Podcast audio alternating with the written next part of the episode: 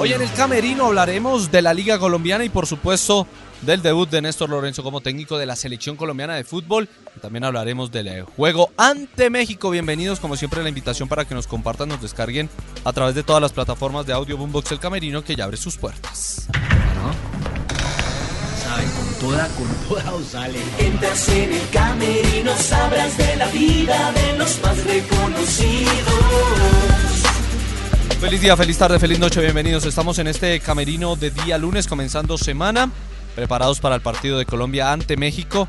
Pero antes, obviamente toca hablar de la victoria ante Guatemala, pero por, por encimita. Porque quiero detenerme en un punto importante, me parece a mí, y es que ya nadie habla de Néstor Lorenzo. En el sentido en que la nómina, en que puso a los viejos, en que puso a los jóvenes, en que los cambios fueron malos, en nada de eso.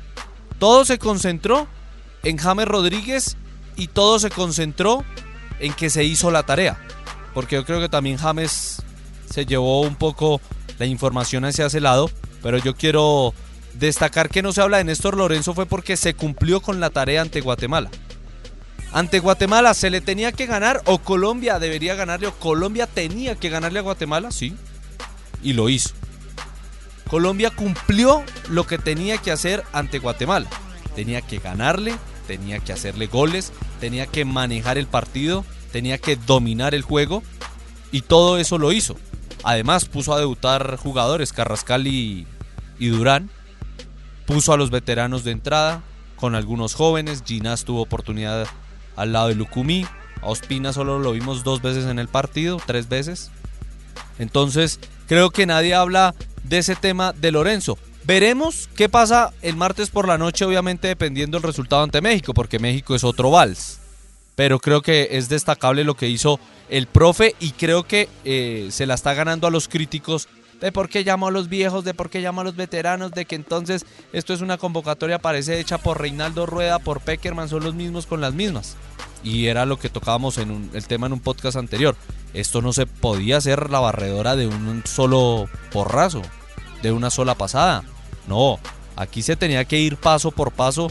Llamó a jugadores eh, importantes que tienen una trayectoria, que pueden ayudarle a Durán, Falcao, que puede ayudarle a Sinisterra, Cuadrado, que puede ayudarle a Yasser, James. Son jugadores que a pesar de tener una alta edad, pues son necesarios en una selección Colombia. ¿Quién le enseña a Yasser?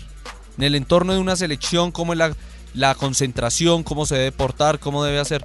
Pues un hombre como Falcao García.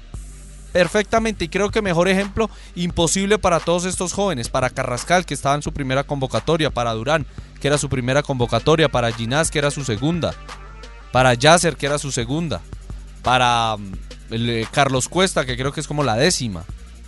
Usted tener a un hombre como Falcao García alrededor le genera todo y más si se les acerca, le dice, mire muchachos, ustedes tienen que hacer esto, no deben hacer esto, mejor así que asá. Todo eso va a sumar en un proceso que esperamos nos termine en tres años y medio llevando a la Copa del Mundo de los Estados Unidos. Entonces por eso creo que Néstor Lorenzo la está ganando por ese lado. Que el juego no fue brillante, no, es que el, rival tampoco ameritaba que fuera un juego brillante. Porque hay mucha gente que no le sirve jugar contra Guatemala, sino siempre Colombia tiene que enfrentarse a Francia en París, en Inglaterra, en Londres, en Roma con Italia, en Múnich con Alemania. Esos son los únicos rivales que a la gente le sirve. Y no, esto también sirve, comenzar ganando sirve, hacer goles sirve. Porque esa confianza, mire, Borré hizo contra Arabia después de 17, 15 partidos sin hacer gol con selección en partidos y en los dos últimos ha hecho dos goles. Entonces eso también llena de confianza a los jugadores. Y nadie habla de Lorenzo en ese sentido. Todos nos concentramos en otras cosas, por eso creo que eh, bien por el profe. Siguiente paso, siguiente canción, siguiente vals, México, en Santa Clara, en California. Obviamente va a ser totalmente diferente al partido, es un rival que está clasificado al Mundial, es un rival que sí tiene presión. Es un técnico que tiene supremamente pesada la maleta. Porque lo critican porque hace un cambio, porque hace el otro, porque se juega en 92, porque sale el sol, porque se juega en Nueva York, porque se juega en Houston, porque se juega en Los Ángeles. Por todo critican a Martino en México. Por todo. Entonces, allá la presión, tanto para el técnico como para los jugadores, es demasiado alta. ¿Puede beneficiar a Colombia? Sí. Esa presión puede beneficiar.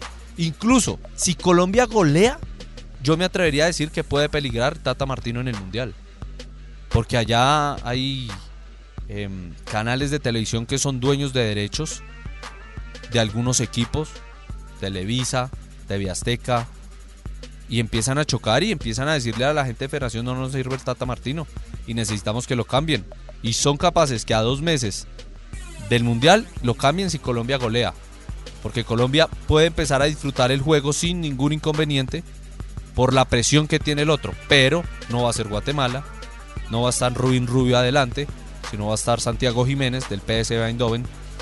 No va a estar Gordillo, va a estar em, un jugador como eh, Chucky Lozano, por poner ejemplos. No va a estar Hagen, va a estar Memo Ochoa. Entonces, obviamente, no va a ser un estadio de 25 mil, sino de 60 mil.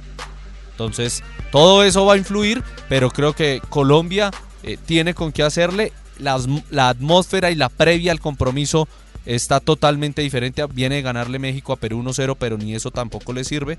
Entonces, va a ser una, una buena medida para tanto Lorenzo como para México. Vamos a ver qué sucede, pero hoy quería destacar lo del profe Néstor Lorenzo, que nadie eh, lo habla, sino solo de la celebración de James Rodríguez, que esa fue otra, marcó James, marcó Yasser, confianza, marcó Sinisterra, confianza, marcó Borré, que ya les ponía el ejemplo, así que eso es eh, bastante bueno. Creería que va a haber cambios, yo creo que la defensa va a salir Ginás. Eh, yo creo que no va a ir de titular Falcao, pero bueno, vamos a ver qué va sucediendo en las próximas horas en Santa Clara, en California. Y para cerrar este capítulo de hoy del podcast de El Camerino en Boombox, eh, la liga. Millonario sigue cabalgando, juega bien, le empataron en el último minuto el América. El Medellín cuatro partidos seguidos, no pasaba hace muchos años. El Junior volvió a ganar de visitante ante Alianza Petrolera ganó de visitante contra cualquier equipo después de siete meses. Y además, primera victoria de Julio en Liga. No ganaba desde hace cinco partidos el Junior. Eh, sigue por fuera em, de los aspectos eh, para destacar de esta fecha número 14. También lo del Tolima. Que pesar lo del Tolima. El umbral hoy es 31 le daría los puntos para hacer 31, pero obviamente tiene que hacer el pleno 18 de 18 y desafortunadamente después de 2017 mm, primer semestre, el 2022 segundo semestre, no va a estar en las finales el Deportes Tolima. Veremos cuáles son las decisiones que se toman, si tienen que cambiar de técnico o tienen que empezar a mover a los jugadores que no han querido funcionar en el eh, vigente subcampeón del fútbol profesional colombiano. Se cierran las puertas del camerino.